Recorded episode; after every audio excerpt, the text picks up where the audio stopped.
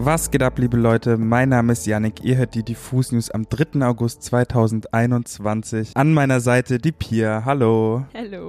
Wir haben heute wieder einige Themen für euch. Und zwar bringen Mixo und McCloud einen neuen NFT raus. Shindy teased eine neue Single. Die Stadt Berlin plant ein Testprojekt für Clubs. Tyler nimmt das Lollapalooza auseinander und Ariana Grande Fortnite. Aber jetzt erstmal zu den Berliner Clubs, Pia. Erzähl mal. Ganz genau. Ich habe nämlich richtig, richtig gute Neuigkeiten für das Ende dieser Woche. Denn man darf in einigen Clubs der Stadt wieder tanzen gehen. Denn die Berliner Senatskulturverwaltung will vom 6. bis 8. August, also von Freitag bis Samstag dieser Woche, in sechs Berliner Clubs bei einem wissenschaftlichen Pilotprojekt herausfinden, ob Clubbesuche in Pandemiezeiten wieder möglich sind. Mit dabei ist unter anderem das Craig Belmar, der Festsaal Kreuzberg, das KitKat, das Metropol, der Salon zur Wilden Renate und das SO36. An dem Projekt sollen rund 2000 zugelassene Personen teilnehmen, die sich vorher und nachher, also vor und nach dem Clubbesuch, ähm, mit einem PCR-Test testen lassen sollen. Und wie die Senatsverwaltung mitteilte, ist es dabei sogar tatsächlich egal, ob man schon geimpft oder genesen ist. Es wird so sein, dass sich jeder testen lassen muss. Da bei den Clubnächten nämlich weder die Abstandsregeln noch die Maskenpflicht eingehalten werden können, ist es am wichtigsten zu wissen, dass man quasi 48 Stunden Sicherheit hat, dass die teilnehmenden Personen negativ getestet wurden oder sind. Begleitet wird das Projekt vom Berliner Klinikum der Charité und die werten das dann quasi, nachdem es stattgefunden hat, wissenschaftlich aus und werden dort hoffentlich ein paar Erkenntnisse draus ziehen können. Die Tickets für das Pilotprojekt sollen online verkauft werden und ungefähr 15 Euro kosten. Die Links zu den Tickets findet ihr eigentlich bei den beteiligten Clubs. Schaut da mal auf den Websites vorbei und auf den Socials. Und äh, als kleiner Hinweis vielleicht noch, zu den 15 Euro Eintritt werden noch rund 10 Euro Kaution kommen und die bekommt man dann aber wieder, wenn man sich eben bei dem Folgetest, der nach dem Event stattfindet, äh, sich da testen lässt und genau, dann bekommt man die Kaution wie man das eben kennt, einfach wieder. Also Leute, falls ihr am Wochenende noch nichts vorhabt, let's go und äh, probiert mal wieder aus, wie es ist, in Clubs zu feiern. Ab ins KitKat, Leute. Ich sag euch, wie es ist. Aktuell befindet sich ja gefühlt die halbe Welt im Urlaub. So anscheinend auch Shindy, der vor ein paar Tagen sein Instagram-Profil reaktiviert hat und mit einigen anteasernden Stories befüllt hat. Wenn man dem Prego non disturbare Schild Glauben schenken mag, befindet sich Herr Schindler aktuell in Italien und lässt es sich dort ordentlich gut gehen. Ein Post mit der Caption Back in Town gab es auch noch. Vielleicht ist der Post sogar direkt eine Anspielung auf Venedig, einem seiner besten Songs, wenn ihr mich fragt. Warum das jetzt eine News wert ist? Naja, Urlaub macht man ja in der Regel nach getaner Arbeit und Shindy scheint fleißig gewesen zu sein. Ein Swipe-Up-Link führt den gewieften Shindy-Fan nämlich direkt zum Presale eines neuen Fan-Bundles, das am 27.08. erscheinen soll, zu einer neuen Single. Die neue Single heißt scheinbar Mandarinen, sehr kryptisch und mysteriös, wie man es von Shindy gewohnt ist, aber das Artwork sieht schon mal sehr vielversprechend aus. In seiner Story gibt es dann auch noch einen Screenshot, der durch die Blume verrät, dass OZ die neuen Shindy-Sachen produziert haben soll. Für die Leute, die OZ nicht kennen, das ist so ein türkischstämmig Schweizer Produzent, der so kleine Songs wie Tusi Slide, Life is Good oder Sicko Mode produziert hat, also gar nichts Großes. Shindy und er haben aber aber auch schon oft zusammengearbeitet. Hört euch am besten einfach mal Affalterbach an. Da kann man auf jeden Fall die Handschrift von Osi ziemlich gut raushören, wie ich finde. Liebe Grüße an Mako von den 100 Black Dolphins an der Stelle auch noch. Der hat Instagram zufolge nämlich äh, das Design von dem Mandarinen-Cover übernommen. Ich als großer Shindy-Fan freue mich natürlich äh, extrem darüber, dass es endlich wieder richtig losgeht, weil Shindy im Album-Mode ist ein bisschen anders als die ganzen Singles, die er letztes Jahr zur Covid-Zeit rausgebracht hat. Let's go. Ist das Artwork, so weil du gesagt hast, die Single soll wahrscheinlich Mandarinen heißen. So juicy-mäßig Orangenmandarine oder? Es sieht so ein bisschen mosaikmäßig aus. Warte, ich such's dir kurz raus und du beschreibst es jetzt. Ich beschreib's. Du beschreibst es jetzt, pass auf. So, Bildschirm ist umgedreht. Pia, was sagst du? Boah, du, also mit Mosaik hast du auf jeden Fall auf eine Art recht. Das ist sehr bunt. Ich sehe eine Schachfigur in der Mitte und, und ein paar Mandarinen. Also ich hatte, ich hatte auch ein bisschen recht. Also äh, sieht, sieht auf jeden Fall wild aus. Sieht nach einer guten Single aus, muss ich sagen.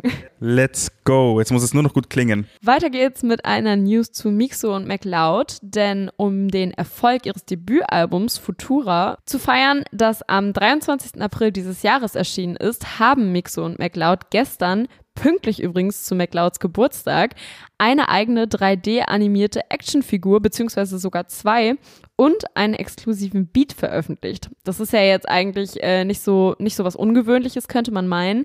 Aber die beiden Produzenten haben die ganze Sache als NFT, also als Non-Fungible Token herausgebracht. In einem Statement dazu haben Mixo und McLeod gesagt, dass für sie dieses Projekt klar zukunftsweisend ist und ihrer Meinung nach in der Blockchain eine der wichtigsten Technologien unserer Zeit liegt und die damit einfach sehr viel Potenzial mit sich bringt.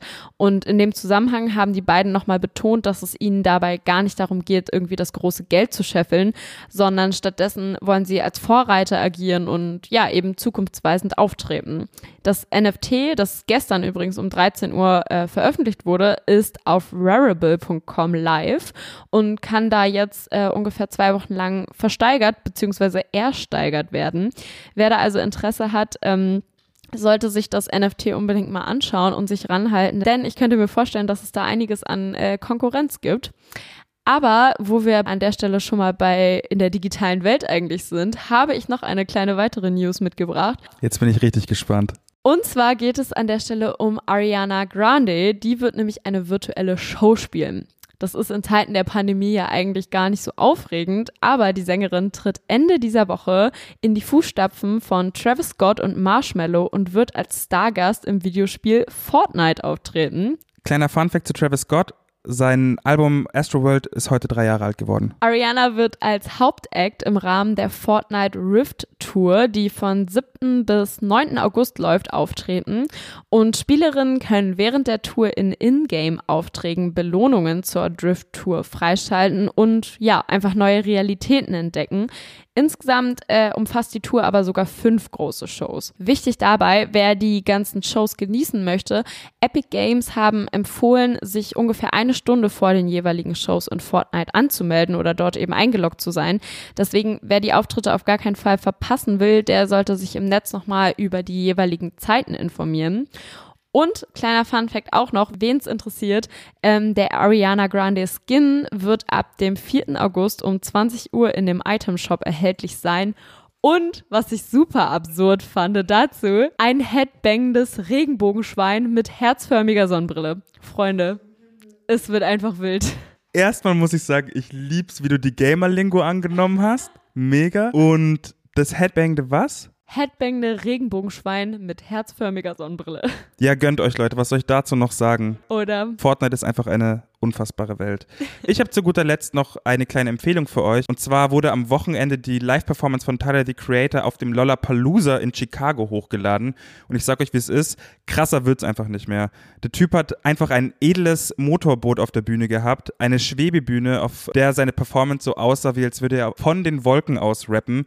Und zur Mitte des Sets hat er sich in sein Igor-Kostüm gezwängt und dabei endgültig den Verstand verloren. Ich frage mich, wie man so eine unfassbare Energie auf der Bühne haben kann, weil ich habe sowas einfach noch nicht gesehen. Also ich habe Tyler schon mal live gesehen, aber er boah, einfach Explosion, eine einzige Explosion. Auch die ZuschauerInnen haben es so richtig gefühlt. Ich habe sogar in der Crowd Leute gespottet, die in der Crowd Tränen hatten. Oh. Ähm, und ich bin ehrlich mit euch, wenn ich da gewesen wäre, wäre es mir wahrscheinlich genauso gegangen. Tyler ist und bleibt ein unglaublicher Performer und Künstler und ich liebe einfach seine Bühnenpräsenz. Ich will nicht zu viel spoilen, aber ich glaube, bei dem Set und bei den Songs, die er gespielt hat, sollte eigentlich jeder Tyler-Fan auf seine Kosten kommen. Ich packe euch den Link einfach mal in die Show Notes, dann gelangt ihr direkt zum Konzert, liebe Leute. Apropos Performance, am Ende vielleicht noch ein kleiner Hinweis. Und zwar gab es in der letzten Woche ja den Evident äh, Livestream mit Vans, den wir veranstaltet haben. Wir werden die einzeln nochmal auf YouTube veröffentlichen und auch den Talk, Yannick, den du mit wundervollen Gästen geführt hast. Also schaut auf unserem YouTube-Kanal auf jeden Fall da auch nochmal vorbei.